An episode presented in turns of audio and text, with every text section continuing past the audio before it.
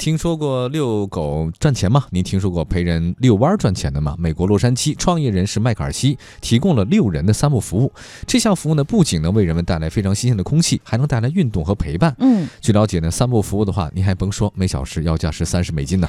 两年之前呢，其实麦卡锡独自创办并经营了一家公司，是专门用来遛人的，在洛杉矶呢，首度提供促进健康和社交的散步服务。结果这项服务大受欢迎，导致散步需求飙升。现在麦卡锡总共是聘雇了三十五名的员工，在他的公司网站上，顾客还可以选择路线和散步的伙伴。啊，来自社会专家的这个表示说，零工经济的崛起出现了大批的自由工作者，他们缺乏传统工作产生的固定社群的连接，因而容易感到孤独。